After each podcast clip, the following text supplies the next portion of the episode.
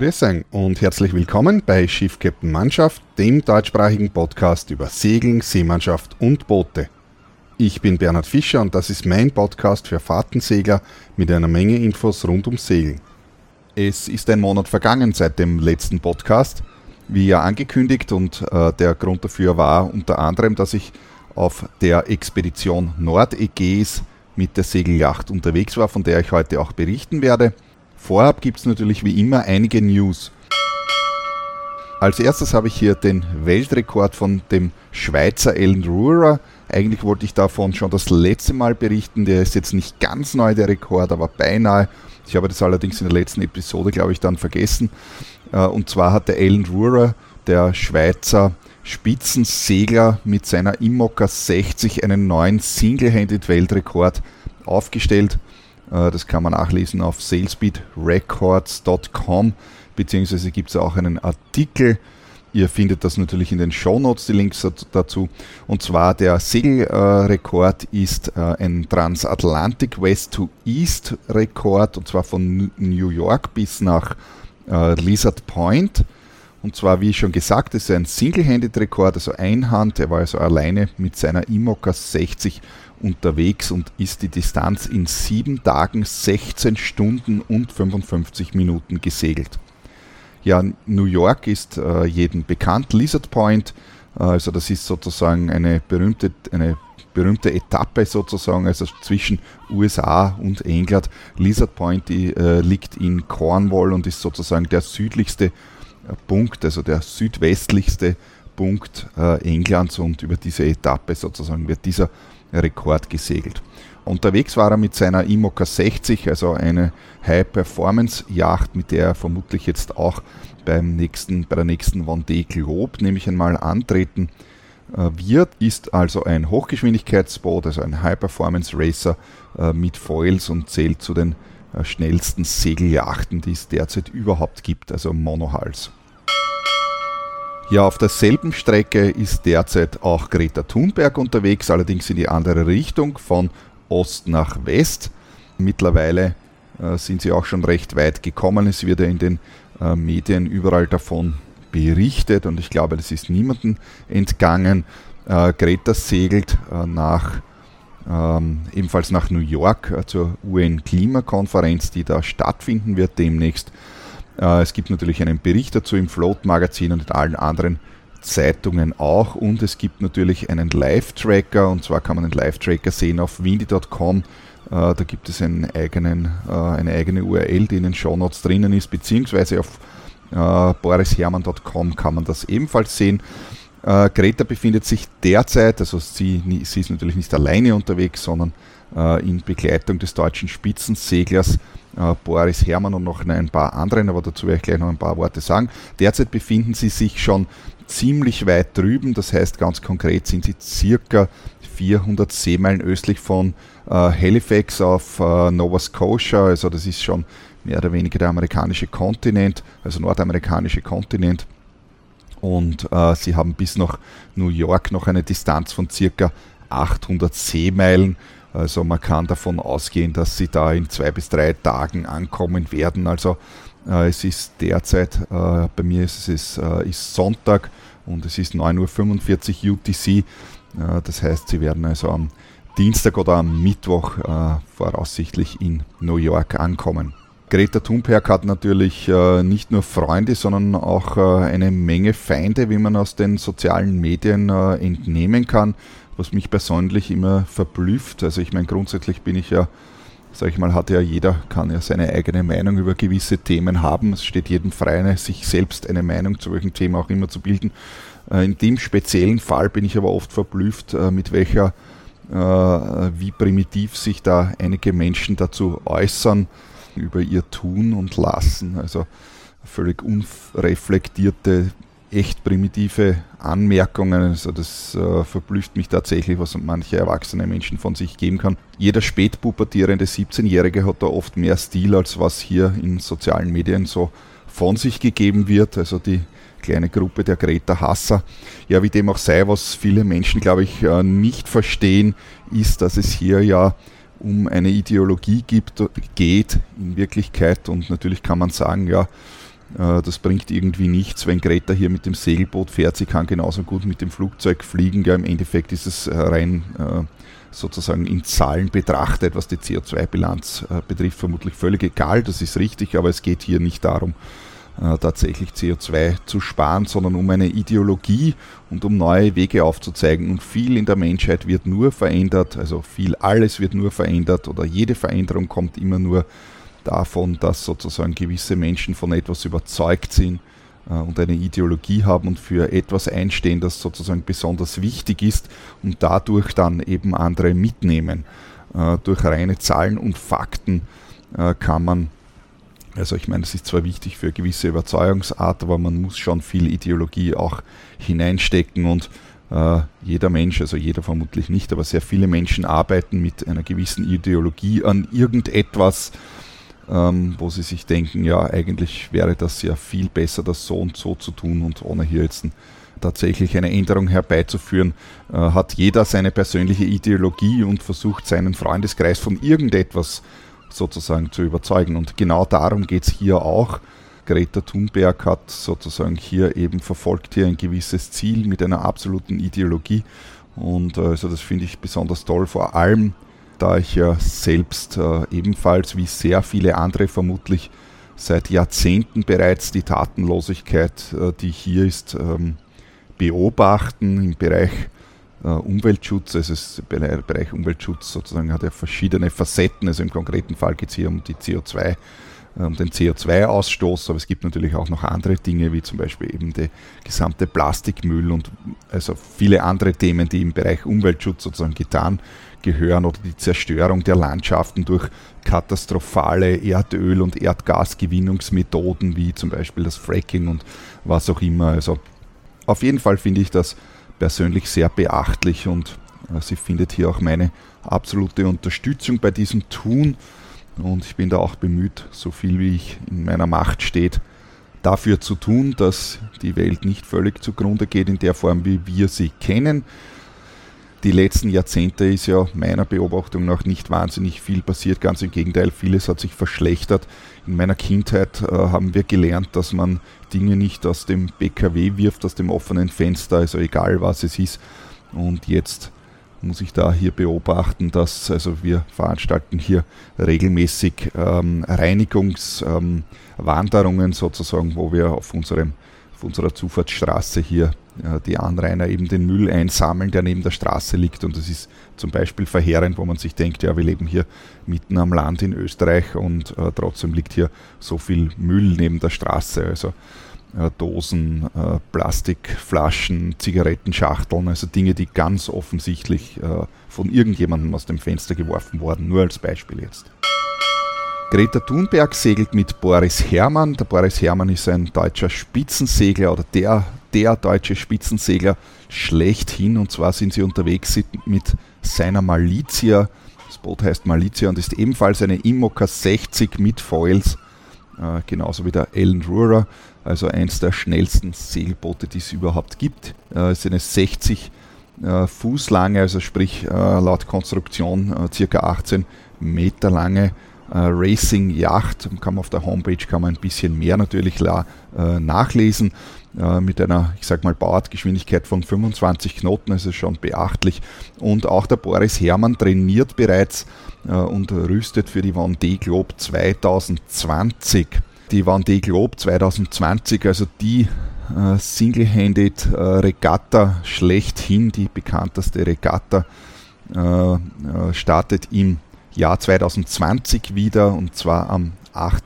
November. Also da haben wir noch ein Jahr Zeit ungefähr bis dahin, äh, bis das Ganze wieder äh, startet und äh, im Moment also alle Anwärter scharen hier in den sozusagen Startlöchern bereits und trainieren und bauen an ihre Yachten, um hier einen Sieg herbeizuführen natürlich.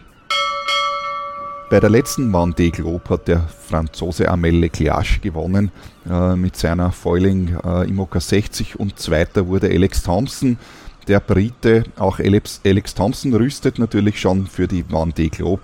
Das ist vor kurzem äh, sind einige Fotos aufgetaucht von seiner neuen Yacht. Also sie bauen an einer neuen Yacht, äh, beziehungsweise die Yacht ist mittlerweile fertig geworden und glaube ich auch schon im Wasser.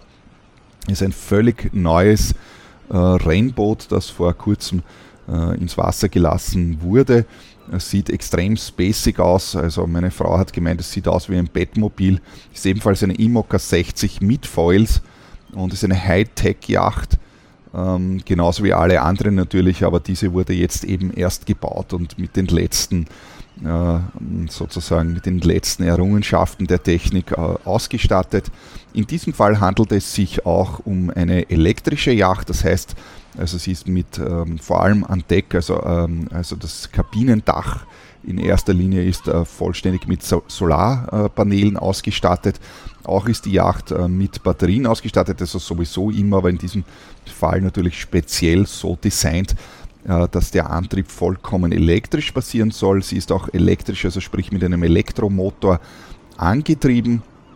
Alle diese Racing-Yachten haben natürlich auch einen Motor, ist ganz klar, dass normalerweise äh, bisher ein Dieselmotor war oder die meisten sind natürlich dieselbetrieben, natürlich, äh, was sonst, also war ja die Technik bis, bis jetzt eigentlich oder bis vor kurzem.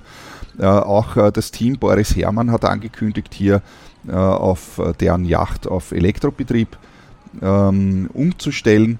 Ähm, die äh, stellt sich vielleicht die Frage, naja, für was brauchen die einen Motor? Na, grundsätzlich ist eine seegängige Yacht und ein Motor ist natürlich eine Sicherheitseinrichtung und muss natürlich ein Motor an Bord sein, äh, um alle äh, sozusagen Anforderungen an die Sicherheit zu erfüllen. Aber was die natürlich schon auch brauchen, ist, äh, die brauchen eine Menge Strom äh, an, auf, den, auf den Yachten, um äh, das gesamte Equipment zu betreiben und zum Beispiel auch die Hydraulikpumpe für den Canting Kiel. Also das ist ein, der Kiel ist ja ein sogenannter Schwenkkiel, das heißt er kann äh, nach äh, seitlich ausgelenkt werden, um das aufrichtende Moment der Yachten äh, zu erhöhen.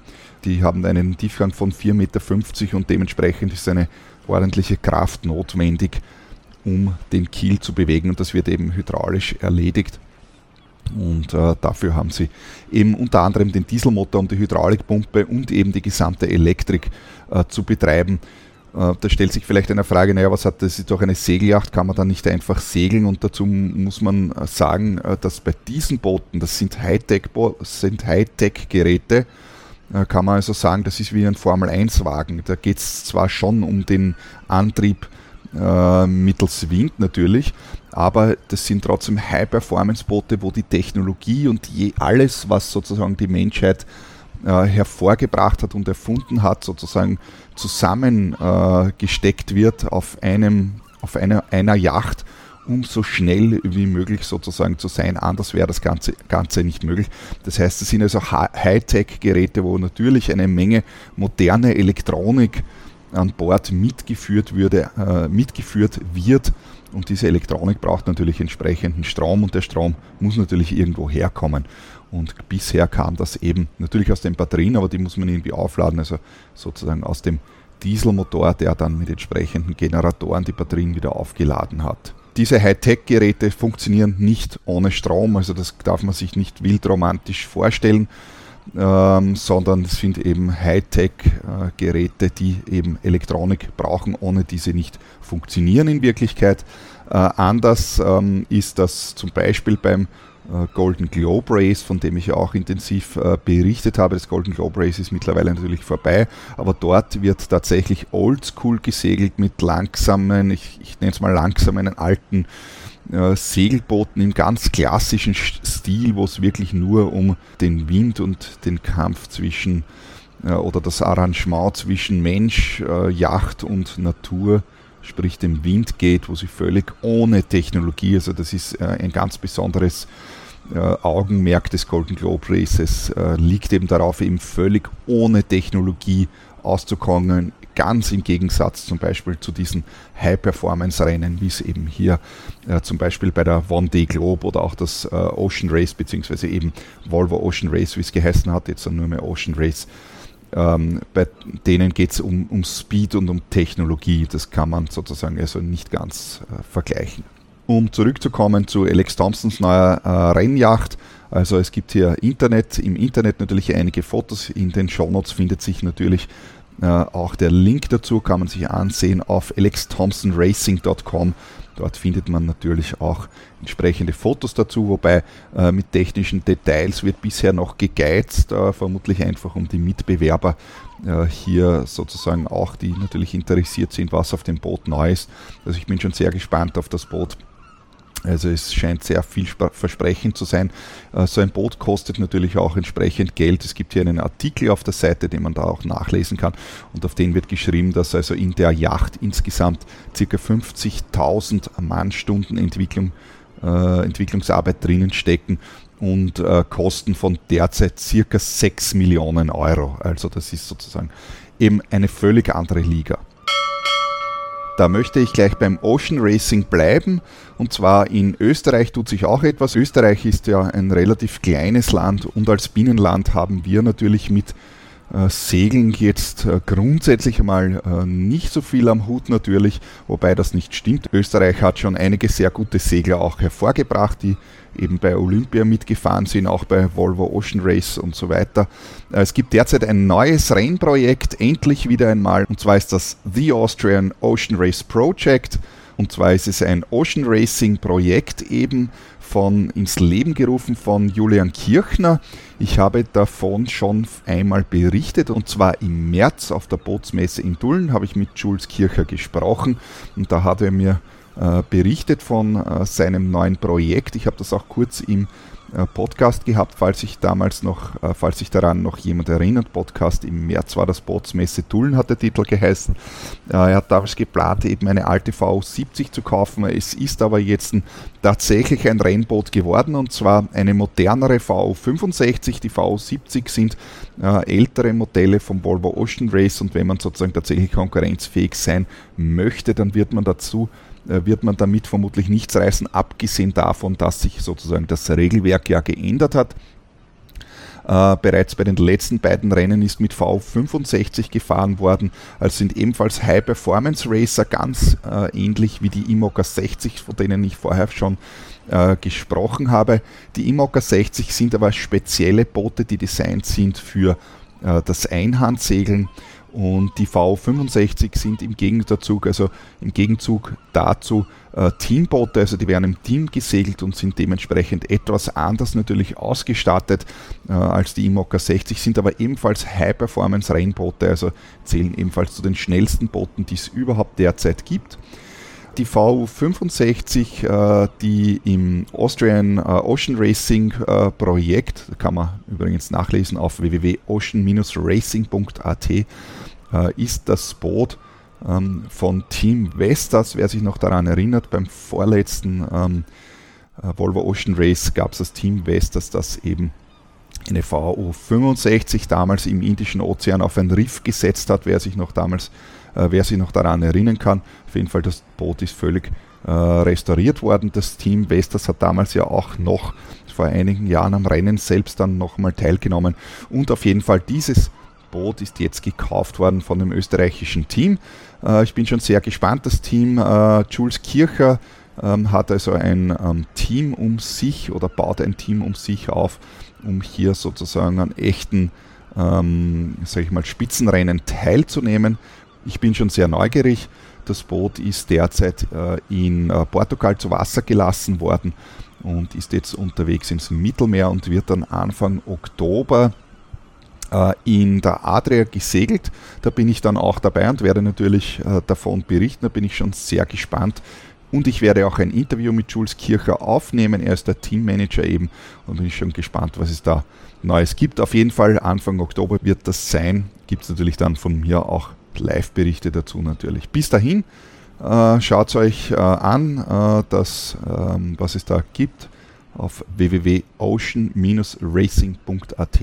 Die vollständige Info zum Team, zum Boot, äh, zu den Regatten und man hat dann natürlich auch die Möglichkeit hier mitzufahren als Gast. Äh, schaut euch das einfach an www.ocean-racing.at. Link natürlich in den Show Notes. Bevor ich euch etwas äh, guster mache und erzähle von meiner Expedition, möchte ich da noch über ein besonderes Tool äh, berichten, das ich verwende. Und zwar ist es der U-Logger bzw. Mi- oder Micrologger. Das ist eine App, eine zweiteilige App sozusagen. Das heißt, besteht aus einem Server und einem Client-Teil und das ist das System bzw. die App, die ich benutze, um meine Live-Tracks äh, zu erzeugen. Manche von euch haben vielleicht meine Expedition äh, Nordägäis verfolgt und zwar habe ich da einen Online-Tracker. Äh, das kann man sich anschauen unter www.freeskippers.at slash U-Logger, Link in den Shownotes, wie gesagt. Äh, da habe ich einen Live-Tracker, also die Expedition ist natürlich vorbei, dementsprechend ändert sich daran natürlich nichts, aber ich habe bei einen, meinen auch den vergangenen Segelturns habe ich das immer aktiv gehabt. Da könnt ihr also live im Internet unsere aktuelle Position verfolgen. Jetzt möchte ich ganz kurz äh, erzählen, wie das funktioniert. Das ist also, äh, wie ich schon erwähnt habe, eine zweiteilige Applikation, besteht aus einem Serverteil und einem Client-Teil. Das Ganze hat also jetzt nichts mit einer Cloud von irgendjemandem zu tun, von Google oder Microsoft oder sonst irgendwas, sondern ist äh, eine Entwicklung ähm, des Polen Bartek äh, Fabiszewski. Äh, ist ein Open Source Projekt, das man sich auch auf GitHub äh, ansehen kann. Ich habe da ebenfalls schon ein paar äh, Beiträge gebracht. Also das heißt im Speziellen jetzt, äh, was das nautische Logging äh, betrifft, kann man sich dort also den Source Code auch downloaden, wenn man möchte. Ansonsten, wie gesagt, ist es ein Live-Tracker, das heißt, der Server oder beziehungsweise die, der, die App am Handy schickt also live über das Internet die Daten zum Server und auf dem Server wird das dann in einer Datenbank gespeichert und kann sich also das auf einer Webseite direkt live sozusagen ansehen. Das heißt, wenn man das also benutzen möchte, muss man das, benötigt man einen eigenen Server, den ich sowieso habe. Also meine Homepage www.freeskippers.at äh, läuft auf meinem eigenen Server, wo ich das dazu installiert habe. Äh, der Serverteil ist ein BHB, ist eine BHB. Äh, Applikation, also eine Standard-Web-Programmiersprache. Wer sich da auskennt, dem sagt das sowieso was. Äh, ist also eine BHB-Applikation mit eben JavaScript im Vorn im, Vor, im Vordergrund und äh, im Hintergrund wird das Ganze in eine Datenbank gespeichert. Eine Datenbank kann eine MySQL bzw. MariaDB sein und äh, wie schon gesagt, auf GitHub gibt es also den Source Code dazu, wo man das äh, sehr einfach installieren kann. Also äh, braucht man im Prinzip nur in ein PHP-Verzeichnis, also in ein Verzeichnis am Webserver äh, kopieren, bei dem man eben PHP äh, installiert hat. Die ähm, Applikation, also die Client, äh, die Client-Seite ist eine Android-App äh, und zwar eine sehr schlanke, simple App, die nicht besonders viel kann. Äh, unter Anführungszeichen jetzt, das heißt, die App liest also die GPS-Position vom Handy ab und speichert das lokal ab. Und wenn also Internetempfang ist, dann werden die Daten eben auf den Server geschickt. Das heißt, das passiert, passiert eben permanent und wenn man in einen Bereich äh, kommt, wo man eben kein Internet hat, dann speichert die App das dabei lokal am Handy ab und schickt es dann später äh, eben zum Server. Das heißt, äh, dass diese App eignet sich daher natürlich jetzt, zumindest so wie sie derzeit funktioniert, jetzt nicht, wenn man über den Atlantik segelt, weil man dort wirklich äh, natürlich kein Internet hat. Es ist im Moment noch nicht mit Satellitenablink konstruiert, sondern äh, die App funktioniert normalerweise derzeit mit normalem mobilen Internet, aber solange man im Küsten- bzw. im küstennahen Bereich ist, sprich rund um Europa und vermutlich auch die Vereinigten Staaten natürlich und so, also überall dort, wo man normales mobiles Internet größtenteils hat. Und im Mittelmeer zum Beispiel hat man ja größtenteils, also nahezu überall äh, Internetabdeckung. Also wie gesagt, wenn man an die freien Bereiche der Ägäis kommt oder des Tyrrhenischen Meeres oder Sardinisches Meeres, dort hat man dann, dann vorübergehend für einige Zeit natürlich kein Internet, aber das ist jetzt natürlich auch nicht so schlimm, man kommt dann eh wieder in den Bereich. Auf jeden Fall, diese App sammelt eben die Daten und schickt sie dann live direkt über das Internet auf den Server. Die App ist auch sehr stromsparend, das heißt, die tut eben sonst nichts und man kann also einstellen, äh, wie oft aktuelle Punkte geschickt werden. Ich habe das bei mir fünf Minuten, also alle fünf Minuten gibt es einen äh, aktuellen Live-Punkt. Das heißt, die App wacht nur alle fünf Minuten auf und schickt dann einen Punkt und äh, dann ist das Ganze, äh, geht die wieder in den Sleep-Modus, verbraucht also jetzt auch keinen Strom, kann also problemlos das übers Handy sozusagen laufen lassen. Der Bartek arbeitet derzeit auch an einem neuen Feature zu dieser App und zwar, äh, dass man Notes, äh, also, also sozusagen kleine äh, Texte an Positionen anhängen kann, die dann auch online dargestellt werden. Es funktioniert derzeit noch nicht, aber er hat mir geschrieben, dass er sozusagen schon eine Version für sich hat, wo das schon funktioniert. Er muss das Ganze nur noch etwas verbessern. Ja, die App gibt es ebenfalls äh, natürlich äh, zum einen auf GitHub, wer hier äh, selbst dazu programmieren will. Ansonsten kann man das natürlich fixfertig installieren und zwar von F-Droid herunter. Der Link ist zu der App natürlich in den Show Notes, da kann man sich die App installieren. Aber wie ich schon gesagt habe, also es ist eine zweiteilige App. Die App alleine hilft einem noch nichts, man benötigt also auch den Server dazu, den man sich eben installieren kann auf seinen eigenen Webserver. Wenn man das nicht hat, dann ist dieses Teil natürlich nicht geeignet, aber für mich ist es sehr geeignet. Das Ganze ist eben Open Source, werbefrei und ich bin nicht abhängig von irgendwelchen äh, Cloud-Providern, von, äh, wie gesagt, Microsoft oder sonst irgendjemanden und die Web-App hat auch keine Werbung drinnen und so weiter. Dementsprechend ist mir persönlich das natürlich sehr, sehr sympathisch und ich kann natürlich auch eigene Änderungen machen was ich eben auch schon ge äh, gemacht habe, eben jetzt so zum Beispiel die nautischen Distanzen und so weiter.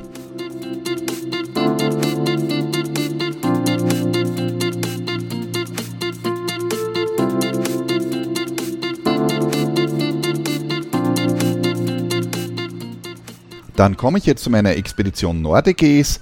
Ende Juli sind wir gestartet, also am 27. Juli sind wir gestartet, um zwei Wochen lang in die EEGs aufzubrechen. Ich habe das vorher ja schon angekündigt gehabt in einigen Podcasts. Die Reise hat sich also an alle Naturliebhaber äh, gerichtet und äh, ich werde hier ein bisschen erzählen, um vielleicht für nächstes Jahr, wo ich dann schon ähnlich, ähnliche Projekte äh, im Plan habe, um vielleicht dem einen oder anderen eine Lust zu machen auf diese Segeltörns. Also meine Expeditionen richten sich an Naturliebhaber, an Leute, die von See aus äh, das echte Naturerlebnis sozusagen suchen, Abgeschiedenheit und einfach eine Seereise. Es geht hier äh, jetzt nicht primär überhaupt um das Segeln, also das heißt, diese Expeditionen richten sich jetzt nicht primär an Segler oder Seglerinnen, sondern eben an alle Naturliebhaber, die einfach dieses äh, abgeschiedene Spektakel äh, der Natur gerne erleben und genießen wollen. Und dafür muss man nicht unbedingt in die Antarktis reisen. Ganz im Gegenteil, in der Antarktis trifft man vermutlich mehr Kreuzfahrtschiffe als sonst etwas, ähm, wenn man hier in der Ägäis unterwegs ist oder in anderen schönen Gebieten des Mittelmeers. Und wenn man weiß, wo man hinfährt, kann man das ganz genauso erleben. Wie schon erzählt, werde ich also auch nächstes Jahr wieder einige schöne Turns in die EGs zu abgeschiedenen Plätzen führen. Manche haben vielleicht äh, meine YouTube-Videos verfolgt. Ich möchte mich hier äh, gleich auch bei allen entschuldigen für die katastrophale Tonqualität. Äh, das war dieses Mal irgendwie besonders ja, irgendwie hat auf jeden Fall nichts hingehaut. Äh, ich habe auf meinem Handy ein Software-Update gemacht, das war keine gute Idee. Äh, das Ergebnis dieser Software, des Software-Updates war nämlich, dass sich, das habe ich erst nachher herausgefunden, in diesem Update ein äh, Fehler äh, drinnen befindet, demnach die Mikrofonlautstärke eben zu leise ist und äh, des, dementsprechend habe ich das ganz laut drehen müssen, was zu einer katastrophalen Übersteuerung geführt hat. Und dann hat mein Headset nicht funktioniert vernünftig und so weiter. Es waren also hier mit gewaltigen technischen Schwierigkeiten. Leider äh, hatte ich eben leider zu kämpfen und dementsprechend ist die Tonqualität verheerend. Dennoch äh, hoffe ich, dass euch die Videos natürlich gefallen haben und ein bisschen äh, von der Stimmung äh, erzählen konnten oder zumindest die Bilder von der Stimmung, die ähm, von der Naturstimmung, von der Landschaft, vom Segeln und so weiter eben berichten konnten. Ja, unsere Expedition, also wir sind insgesamt äh, circa ein paar technische Daten eben, wir sind insgesamt circa 570 Seemeilen äh, gefahren, darunter 310 Seemeilen unter Segel. Äh, es war so, dass wir die erste Woche ungewöhnliches Wetter für den Sommer gehabt haben, das heißt äh, relativ wenig Wind äh, wodurch wir relativ viel mit dem Motor fahren mussten. Äh, dazu komme ich aber dann später noch. Äh, wir sind von Lavrion, das ist in der Nähe von Athen, aufgebrochen. Ähm, also das liegt, ich habe hier die Koordinaten, wer da nachschauen will, 37 Grad Nord, 42,5 Minuten und 024 Grad, 3,5 Minuten Ost. Dort liegt Lavrion und wir sind bis nach Samothraki gefahren. Samothraki ist die nordöstlichste Insel von ähm, von Griechenland, die liegt also ganz im Nordosten der Ägäis. Ja, wenn man so weit fahren möchte, dann muss man natürlich auch, beziehungsweise wenn man äh, eben Orte entdecken möchte, wo sonst äh, nicht viel los ist, sage ich mal, also abgeschiedene Orte vom Tourismus, abgeschiedene Leute, wo nicht so viel los ist, dann muss man natürlich auch einiges in Kauf nehmen. Das heißt, man muss also in Kauf nehmen, dass man einfach weitere Distanzen einfach fährt und dementsprechend das also gut planen, dass man genügend Verpflegung mit hat und äh, eben auch zum Beispiel einen Wachdienst an Bord hat, da wir doch längere Fahrten unternommen haben, um dort überhaupt hinzukommen. Also wessen Ziel es äh, alleine ist, eben in der Sonne zu braten den ganzen Tag, der ist auf diesem Segeltürm nicht richtig. Ähm, wir müssen also schon einiges äh, an Fahrzeit auch in Kauf nehmen, um dorthin zu kommen, äh, wo eben dann sonst nicht so viele Menschen sind. Das ist uns also gelungen. Äh, wir haben also zuerst eine 30-Stunden-Fahrt gehabt, eine längere äh, von Lavrion bis zur Insel Ios Evstratios.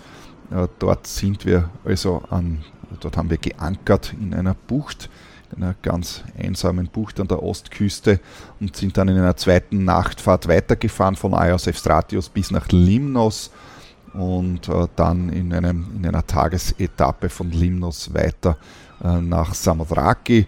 Der Zwischenstopp in Limnos war ursprünglich nicht so geplant gewesen. Äh, allerdings hat uns der Wind dann definitiv in Stich gelassen und wir haben also beschlossen, dass wir äh, dann doch noch einen Zwischenstopp machen, um hier nicht sozusagen noch zusätzlich weitere 10, 12 Stunden Motoren zu müssen, da wir gehofft haben, dass der Wind dann sozusagen zunimmt. Wir sind dann bis nach Samothrake hinauf. Dort haben wir auch den nördlichsten Punkt unserer Reise erreicht mit 40 Grad 35 Minuten Nord und sind dann wieder weiter nach Süden, also von Samothrake sozusagen weiter nach Süden. Aber davon äh, später noch ein bisschen mehr. Äh, zuerst möchte ich äh, für alle EGs-Segler ein bisschen die Wettersituation untersuchen. Ich habe vor einiger Zeit ja auch einen speziellen Podcast eben dem sommerlichen Wind der EGs gewidmet und zwar dem Meltemi. Also wer sich hier im Speziellen interessiert, dem kann ich nur den kann ich nur wärmstens meinen Podcast, äh, der Meltemi heißt der Podcast, war also vor circa zwei Monaten, äh, ans Herz legen. Da habe ich also berichtet, ähm, sehr im Detail, wie der Meltemi funktioniert, wie stark der ist und so weiter. Wir haben in dieser Woche auf jeden Fall eine relativ ungewöhnliche Wettersituation gehabt in dieser ersten Woche. Also der Segeltörn hat ja zwei Wochen gedauert. Und in der ersten Woche, die erste Woche war eben gekennzeichnet von Windarmut, sage ich einmal. Und zu diesem Zweck habe ich hier jetzt eine Wettersituation, die ich ganz kurz äh, darstellen möchte. Und zwar äh, eine Bodendruckkarte vom 29. Juli 2019 um 0 Uhr UTC. Und zwar habe ich hier wieder die Karte der ZAMK, und zwar ist es www.zamg.ac.at. Da geht man im Menü oben auf Wetterkarte kommt man auf die aktuelle Wetterkarte und dort kann man unter der Karte ist, sind äh, Pull-Down-Menüs, wo man das Datum auswählen kann. Da wählt man den 29. Juli 2019 um 0 Uhr UTC. Entgegen dem üblichen Meltemi, also die normale Meltemi-Situation sieht so aus, dass also das Azorenhoch äh, vom Atlantik über sich bis über Zentraleuropa erstreckt mit einem Hochdruckkeil und am Ende sozusagen dieses Hochdruckkeils liegt dann die Ägäis und äh, dieser Keil erzeugt eben dann die nördlichen Winde in der Ägäis. Was man auf dieser Karte sehen kann, ist, dass hier ein äh, relativ intensives Tief mitten in der Adria liegt und sich über den gesamten Balkan und Italien ausdehnt, mit einer Front, die ebenfalls über den Balkan über den äh, sozusagen also von Griechenland, dann Rumänien, Bulgarien äh, sich sozusagen über den mittleren bis östlichen Balkan erstreckt äh, und als Folge davon eben das Azorenhoch verdrängt ist. Man kann das hier auch im, auf dieser Karte sehen, dass das wesentlich weiter westlich liegt oder beziehungsweise eben nicht dadurch nicht so weit nach Osten reicht. Und das hat zur Folge gehabt, dass wir in Griechenland in der Ägäis eben ein relativ diesiges, äh, windarmes Wetter gehabt haben, da eben äh, hier nicht diese übliche Druckverteilung sozusagen stattgefunden hat und sogar am Festland, am griechischen Festland für Gewitterstimmung gesorgt hat. Wir haben dann sogar auch ein Gewitter erlebt, da waren wir in Samothraki Und da gab es, äh, also da waren wir gerade im Hafen und da gab es dann am Abend eben ein Gewitter, was eben ein Resultat von dieser Front und von dieser eben von dieser Tiefdruckzelle, die eben da sich über den Balkan geschoben hat, war. Wenn man sich äh, das Wetter dann äh, vom nächsten Tag ansieht, also um, 12, äh, 24 Stunden weitergeht und sich die Bodendruckkarte vom 30.07.2019 um 0 Uhr UTC ansieht, da sieht man, dass eben sich dieses Tiefdruckgebiet schon aufgelöst hat oder beziehungsweise dabei ist, sich aufzulösen und die Druckverteilung flacher wird, eben am Balkan und auch in der Adria. Ganz nebenbei erwähnt, dieses Tiefdruckgebiet hat in der Adria verheerende Folgen gehabt. Ich habe da jetzt keine speziellen Artikel herausgesucht, aber manche werden das vielleicht mitbekommen haben. Ansonsten kann ich nur sagen, wenn das interessiert, schaut euch das an. 28. Äh, 29. Juli 2019, also in der Adria, sehr verheerende Auswirkung. Ja, ich bin jetzt wieder in der Ägäis, 30.07. Da sieht man also relativ flache Druckverteilung. Äh, nach wie vor ähm, sozusagen aus Sicht der Ägäis jetzt westlich im Westen, also sprich im äh, westlichen Mittelmeer, also Adria und westliches Mittelmeer, eher der tiefere Druck, was nach wie vor noch nicht den Meltemi begünstigt. Man kann auf dieser Bodendruckkarte aber schon sehen, wie sich ein Hochdruckkeil hier beginnt, über Spanien und äh, über Spanien und Frankreich sozusagen wieder auszudehnen. Das ist also dieses Azorenhoch, was dann äh, sozusagen bis eben nach Europa, bis zum Balkan sich normalerweise ausdehnt und dann in Folge eben in der Ägäis wieder für den Meltemi äh, sorgt. Also äh, an den folgenden Tagen dann ähm, kann man dann sehen, wie sich also dieser Hochdruckkeil weiter äh, ausdehnt und äh, dann in Folge dann auch in der zweiten Woche eben ab Anfang August auch wieder für den typischen Meltemi gesorgt hat auf unseren Tören, wo wir dann also äh, angenehme Windstärken zwischen 5 und 7 äh, gehabt haben. Also wenn das interessiert, das Wetter, äh, in dieser Situation oder diesen Ablauf. Wie gesagt, am 29.07. kann man eben das Tiefdruckgebiet sehen über Adria und Balkan und dann in den folgenden Tagen, 30., 31. und so weiter, kann man dann sehen, wie das sich auflöst und das Azorenhoch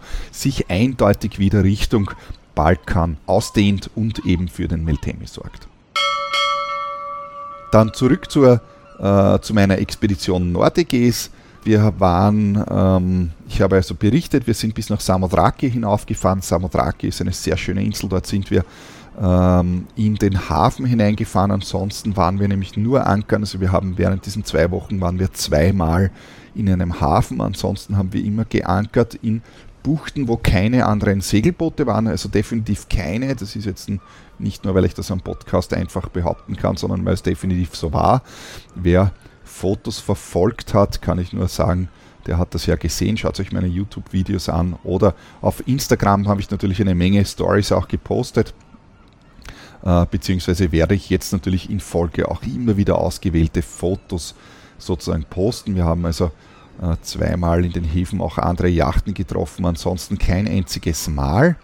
In Samothraki waren wir in äh, Kamariotis, das ist also der Hauptort im Westen und haben dort äh, unseren Dieseltank wieder äh, gefüllt und sind dann um die Insel herum im Uhrzeigersinn, haben dort geankert und sind dann weiter nach Süden wieder gefahren, dann äh, von Samothraki nach äh, Limnos. Dort haben wir einen Zwischenstopp auf der Ostküste gemacht, also der zur Türkei äh, zugewandten Seite äh, dort findet sich ebenfalls in der Regel niemand. Äh, es ist dort relativ seicht, gibt eine Menge Untiefen, erfordert also einiges an Aufmerksamkeit, was die Navigation betrifft, wenn man also im Osten äh, von Limnos vorbeifährt. Dort haben wir dann einige Frachtschiffe gesehen. Das ist nämlich genau dort der Eingang ins Marmara-Meer, also die Dardanellen liegen dort, also der Eingang zu den Dardanellen liegt dort, wo es dann weiter ins Marmara-Meer geht und in Folge dann über den Bosporus ins Schwarze Meer. Und der gesamte Frachtverkehr, der also äh, nach ähm, natürlich äh, äh nach Istanbul, aber auch eben zu, äh, nach Bulgarien, nach Rumänien, äh, in die Ukraine und so weiter. Also der gesamte Frachtverkehr fährt eben dort vorbei. Das heißt, man sieht dort doch einiges an Frachtschiffen am Horizont vorbeifahren, stört aber an sich nicht weiter. Yachten sieht man dementsprechend keine. Wir sind dann von Limnos weiter nach Lesbos hinuntergefahren, ganz nach Westen, nach Port Sigri. Äh, das ist ein kleiner Ort eben am Westen, äh, ein sehr schöner Ort, äh, wo wir dann an Land gegessen haben. Das stimmt, ich habe vorher behauptet, wir waren nur in zwei Häfen, also Port Sigri waren wir nicht im Hafen, aber wir sind an Land gegangen, um zu essen in einer griechischen Taverne. Ansonsten haben wir uns nämlich selbst verpflegt, außer wie gesagt schon in den zwei Häfen, wo ich gesagt habe, dann sind wir von äh, Port Sigri weiter und zwar an der Südküste von Lesbos entlang in den sogenannten Corpus, ähm, Corpus Caloni. Also das ist ein großer Einschnitt in der Insel Lesbos von Süden her. Ist wirklich ein sehr großer Einschnitt, ist beinahe wie ein See, aber wie ein riesiger See. Da kann man also, unten ist eine schmale Passage, äh, die mit äh, Tonnen gekennzeichnet ist, wo man ebenfalls sehr aufmerksam sein muss, was die äh, Navigation betrifft. Man sollte hier auch immer, ähm, sage ich mal, unter Anführungszeichen in Alarmbereitschaft sein, äh, denn dort pfeift schon der Meltemi ziemlich durch und sollte man genau in dieser Durchfahrt äh, dann einen plötzlichen Maschinenschaden haben, dann kann man hier relativ schnell in eine prekäre Situation kommen. Das heißt, dementsprechend sollte man darauf vorbereitet sein, dass man zum Beispiel das Vorsegel setzt, dass man wieder hinaussegeln kann und nicht an Land zerschellt, denn äh, die Durchfahrt ist tatsächlich relativ schmal und es ist sehr windig dort. Also die Böen fahren hier mit 20 bis 30 Knoten hinein. Ja, im Colpos Caloni sind wir dann gesegelt. Das ist ein traumhaftes Segelgebiet, weil man auf einem See sich befindet, unter Anführungszeichen. Das heißt dementsprechend nahezu keine Wellen hat, aber deutlichen Wind. Wir sind also dort mit äh, 5 bis 6 Windstärken auf nahezu flachem Wasser äh, mit voller Geschwindigkeit äh, durch den Golf gekreuzt. Also das ist ein Riesenspaß natürlich für alle Segler, ist ganz klar.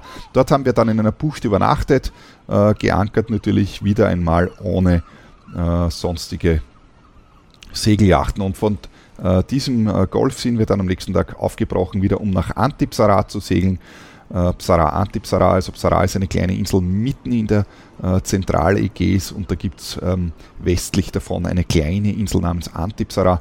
Dort haben wir also äh, dann geankert und übernachtet und sind am nächsten Tag dann nach Psara hinüber, die Hauptinsel Psara, also daneben, und haben dort in dem kleinen griechischen Hafen eben angelegt und Abend gegessen und sind dann äh, vom Psara am nächsten Tag Richtung, schön langsam wieder Richtung Heimat aufgebrochen äh, und äh, Richtung äh, Andros. Also Andros ist die nördlichste Kykladeninsel. Es ist ein Schlag mit circa 70 Meilen äh, vom Psara nach äh, Andros hinüber und dort haben wir unseren letzten, unsere letzte Ankerbucht gefunden und ähm, Folgetag dann wieder äh, zurück bis nach äh, Lavrion in den Heimathafen des Bootes. Ein paar Worte zu Samodraki. Samodraki war unser nördlichster Punkt. Es ist eine sehr schöne, sehr hohe Insel, das heißt 1600 Meter hoch und dementsprechend auch schön bewaldet, liegt weit im Norden unten äh, weit im Norden oben. Die nördliche Seite ist tatsächlich sehr grün, äh, wobei auch die südliche Seite grün ist, allerdings eher mediterran, also im typischen mediterranen Stil. Im nördlichen Teil gibt es eher so typischen Wald, wie man es erwarten kann. Also natürlich schon ein südliches Gebiet, aber so mit richtigen Bäumen. Dort haben wir dann einen Ausflug unternommen äh, zu einem Wasserfall. Es war ein traumhafter Ausflug. Also wir vor der Küste geankert und sind mit Dinge an Land gefahren und dann eben zu diesem äh, Wasserfall äh, zu Fuß gegangen, circa einstündige Wanderung. Äh, und äh, bei diesem Wasserfall, also der gibt es ein, ist tatsächlich ein schöner hoher Wasserfall und darunter ein großes natürliches Becken mit äh, glasklaren Wasser, unter Anführungszeichen, so klar wie halt Süßwasser ist, wenn es klar ist. Und war also ein sehr erfrischendes Bad. Ähm, natürlich waren dort andere Touristen auch, aber es war sehr angenehm, also nicht störend, nicht überlaufen. Äh, weil es eine sehr angenehme, sehr angenehme Wanderung und ein sehr schöner Spaziergang. Uh, so viel zu Samothraki. Im Süden haben wir dann uh, ebenfalls in einer menschenleeren Bucht geankert und haben versucht, dort zumindest unseren winzig kleinen Beitrag zur Reinigung der Meere zu tun, indem wir den Strand dort von Plastik befreit haben, sind also mit den Dingen an Land gegangen und haben uns einige Müllsäcke mitgenommen, den gesamten Plastikmüll äh, eingesammelt. Manche werden das vielleicht ähm, verfolgt haben. Äh, ich habe das auf Facebook auch gepostet und auf Instagram. Eine derartige Sammelaktion haben wir dann auch noch auf Antipsara gestartet, äh, wo wir ebenfalls mit den Dingen an Land sind und dann mit Müllsäcken bewaffnet dort einen Strand äh, gereinigt haben. Es ist natürlich nur ein verschwindet winzig kleiner Anteil der gesamten Meeresverschmutzung, äh, sage ich mal, und der Strandverschmutzung, die es weltweit gibt, aber immerhin äh, ein bisschen was konnten wir tun, sind doch einige Müllsäcke zusammengekommen. Also es ist erstaunlich, was da doch Müll äh, herumliegt, wobei ich sagen muss, also die EGs meiner Beobachtung nach ist doch verhältnismäßig relativ sauber im Vergleich zu anderen äh, Seegebieten, die ich da schon beobachtet habe. Also in der Adria zum Beispiel findet man, also wie gesagt, ist subjektiv beobachtet jetzt, aber adriatische Strände sind doch noch wesentlich stärker äh, vermüllt, als das eben in der Ägäis ist. Auf der Reise nach Norden habe ich vorher ganz kurz erwähnt, die Insel Aios Evstratios. Aios Evstratios ist als Ganzes ein Natura 2000 Vogelschutzgebiet. Also die gesamte Insel ist sozusagen ein Vogelschutzgebiet. Es ist eine winzige Insel mit äh, 6, äh, 6 Quadratkilometer Fläche und 270 Einwohnern laut der letzten griechischen Volkszählung von 2011 und wir haben dort eben im Osten geankert äh, in einer relativ offenen Bucht, wenn man also sozusagen, aber dem Wind entsprechend, also wenn man weiß, was man erwartet, kann man also dort auf jeden Fall ankern. Äh, völlig menschenleere Bucht auf äh, der Insel Psara bzw. Antipsara, von der habe ich ebenfalls ganz kurz erwähnt. Also wir sind von äh, Lesbos, von dem großen Einschnitt, dann als nächstes Ziel nach Antipsara hinuntergefahren. Und auch die Insel Antipsara ist ein Natura 2000 Vogelschutzgebiet, äh, also ein europäisch anerkanntes, sind beides, also eben Natura 2000 ist eben europäische Schutzgebiete und da gehört auch die kleine Insel Antipsara dazu. Antipsara ist äh, ebenfalls eine winzige Insel mitten in der Zentral-Ägäis, liegt sehr abgelegen, äh, mit winzig, meine ich also 4,5 Quadratkilometer groß ist die nur. Und laut der Volkszählung von 2011 in Griechenland gab es dort vier Einwohner. Und ähm, ich glaube, diese vier Einwohner, sofern die noch immer noch dort wohnen, sind, ähm, es gibt dort ein winziges Kloster und ich nehme einmal an, dass das also sozusagen die Mönche des Klosters sind, weil sonst ist auf der Insel nämlich nichts, ist nämlich ansonsten unbewohnt, es gibt dort keine Häuser oder sonst irgendwas. Antipsara ist also völlig unbewohnt und wir haben da eben im Süden auf dieser Insel einen zwar windigen, aber doch sehr idyllischen Ankerplatz gefunden. Was wir natürlich auch äh, gemacht haben auf unserem äh, Segeltörn ist, wir waren auf der Suche nach den Mittelmeer-Mönchsrobben, äh, die auf den lateinischen Namen Monacus monacus hören. Äh, es gibt im gesamten Mittelmeer gibt es äh, diese äh, Mönchsrobben, also die Mittelmeer-Mönchsrobben. Es gibt verschiedene Arten von Mönchsrobbe und die Mittelmeer-Mönchsrobbe ist eben eine Unterart, ist allerdings eines der seltensten Säugetiere, die es überhaupt gibt in Europa. Und das bedeutet, äh, wir sprechen hier von geschätzten 400 Individuen. Äh, ich glaube, so genau weiß man das nicht, aber größenordnungsmäßig reden wir hier von circa 400 Individuen. Und die halten sich eben im gesamten Mittelmeer, aber ganz bevorzugt eben in der Ägäis auf und äh, es gibt hier besondere äh, Plätze, wo es eben, wo sich die besonders gerne aufhalten und da haben wir natürlich in sicherer Entfernung sind wir da äh, vorbeigefahren an diesen Plätzen. Die sind also natürlich bekannt, also nicht alle, aber es gibt einige bekannte Plätze. Äh, und dort sind wir vorbeigefahren und haben versucht, also ähm, mit dem Feldstecher äh, Robben auszunehmen. Wir haben aber keine gefunden. Ich muss dazu sagen, ich habe schon in mehreren Jahren, also ich segel ja immer wieder in die EGs, was mein persönliches Lieblingsrevier ist und es ist mir bis heute nicht gelungen, auch nur ein einziges Exemplar einer Mittelmeer-Mönchsrobbe zu finden. Äh, dennoch haben wir es natürlich versucht. Äh, die Mönchsrobben, die Mittelmeer-Mönchsrobben stehen ganz klar unter strengem äh, Naturschutz natürlich und es gibt hier auch eine eigene Organisation, die sich eben speziell dem Schutz eben der Mittelmeermönchsrobben gewidmet haben. Äh, da gibt es eine Homepage, kann man sich ansehen und zwar ist das www.mom.gr und zwar ist es die Hellenic Society for the Study and Protection of the Monk Seal. Link natürlich in den Show Notes. Dort kann man sich einiges durchlesen äh, zum Thema Mittelmeermönchsrobbe und natürlich sollte man eine Mönchsrobbe äh, tatsächlich irgendwann einmal finden, äh, natürlich den Naturschutz beachten. Das heißt, das Tier natürlich auf keinen Fall in irgendeiner Art und Weise ähm, äh, sigieren, am besten einfach in Ruhe lassen. Und sie würden sich eben sehr freuen, wenn man eine Sichtung meldet. Das heißt, da gibt es sogar ein eigenes Formular auf der Homepage, wo man Sichtungen der Mönchsrauben äh, eben kundtun kann, was das eben für die wissenschaftliche Untersuchung und so weiter sehr wichtig ist. Ja, was wir allerdings gefunden haben, und zwar in der Straße von Café Reas, die Straße von Café Reas ist ähm, die gefürchtete Meerenge zwischen äh, der Halbinsel Evia äh, und der nördlichsten Kykladeninsel Andros, wo wir natürlich zweimal durchgefahren sind, einmal nach Norden und dann wieder nach Süden. Was wir dort gefunden haben, ist eine, äh, also gefunden, an uns vorbeigebadelt, äh, ist eine riesige äh, Meeresschildkröte.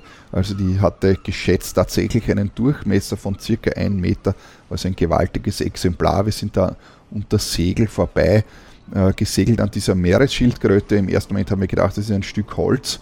Ähm, irgendwie konnten wir uns dann aber doch darauf einigen, dass es eine Schildkröte war und sind dann unter Segel sofort in unter Anführungszeichen einer Art äh, Manöver-Bordmanöver, das heißt, wir haben sofort einen Quickstop gemacht und sind zurückgesegelt und ein paar Mal an der Schildkröte vorbeigesegelt, haben versucht, sie zu fotografieren und es ist mir dann auch tatsächlich gelungen, im Vorbeifahren ein kurzes Video zu machen, was ich auf, auch auf Facebook gepostet habe, beziehungsweise ein paar Fotos auch auf Instagram. Meeresschildkröten sieht man immer wieder in Griechenland, also das war nicht das erste Mal, es ist mir schon öfters gelungen, äh, Meeresschildkröten mit dem Segelboot auszusehen. Die tauchen normalerweise immer unerwartet einzeln irgendwo an irgendeiner Stelle auf, wo man nicht damit rechnet. Das sind so meine Erfahrungen mit den Meeresschildkröten. Wenn man aber aufmerksam das Meer beobachtet, kann man doch hier und da eine äh, beobachten. Natürlich haben uns auch Delfine begleitet. Delfine sieht man sehr häufig in der Ägäis, muss ich sagen, also ebenfalls subjektiv empfunden. Natürlich hatte ich schon eine Menge Delfinsichtungen. Und auf unserer Fahrt, und zwar sind wir da von äh, IOSF Stratios nach Norden Richtung Limnos äh, gefahren. Und auf dieser Strecke hat uns also äh, eine Delfinschule äh, mit ähm, bestimmt äh, zehn oder mehr Tieren sogar äh, eine halbe oder dreiviertel Stunde lang einfach begleitet und natürlich haben wir sie da auch intensiv fotografiert, ist ganz klar. Alles in allem war die Expedition Nordeges also eine sehr gelungene Expedition in die Natur zu einsamen, schönen Plätzen mit viel Naturbeobachtung. Wir haben also sehr viel Meer gesehen, aber auch sehr viel Land und schöne einsame Buchten. Wer also Lust hat auf ein Naturerlebnis, ein Naturerlebnis in Kombination mit einer Schiffsreise. Den möchte ich hier mit gleich einladen auf meine Expedition vom nächsten Jahr. Ich werde hier wieder einige Expeditionen ähm, machen, eben auch in die Ägäis, auch in der Adria natürlich, aber vor allem in der Ägäis. Den Turnplan werde ich voraussichtlich im Oktober äh, online stellen. Wer also Lust hat, hier mitzufahren oder wer jemanden kennt, der Naturliebhaber ist und hier vielleicht gerne mitfahren möchte, dann erzählt es einfach weiter. Ich freue mich immer für, auf Leute und Crewmitglieder, die gerne einfach eine Naturreise unternehmen möchten und das ist das Ziel von meinen Expeditionen. Und damit bin ich auch am Ende von meinem Podcast angekommen. Äh, Neuigkeiten und so weiter gibt es natürlich immer auf www.freeskeepers.at. Ansonsten lade ich euch dazu ein, meinem Instagram-Account zu folgen, wo ich immer sie vom von meinen Reisen und Segelreisen sozusagen, beziehungsweise eben geführten Turns, eben berichte in verschiedenen Stories und auch regelmäßig schöne Fotos poste, die sich aus diesen Reisen ergeben. Äh, mein Instagram-Account heißt Bernhard Sailor. Ansonsten lade ich euch dazu ein, meine Facebook-Seite zu besuchen, wo es auch immer wieder News gibt. Und zwar ist das facebook.com slash bhsailor. Ansonsten, wenn ihr Fragen, Anregungen oder sonst irgendwas wissen wollt, einfach schickt mir einfach ganz klassischerweise am besten ein E-Mail an bernhard.freeskippers.at. Dann bis zum nächsten Mal, wenn es wieder heißt Schiff, Captain, Mannschaft. Vielen Dank.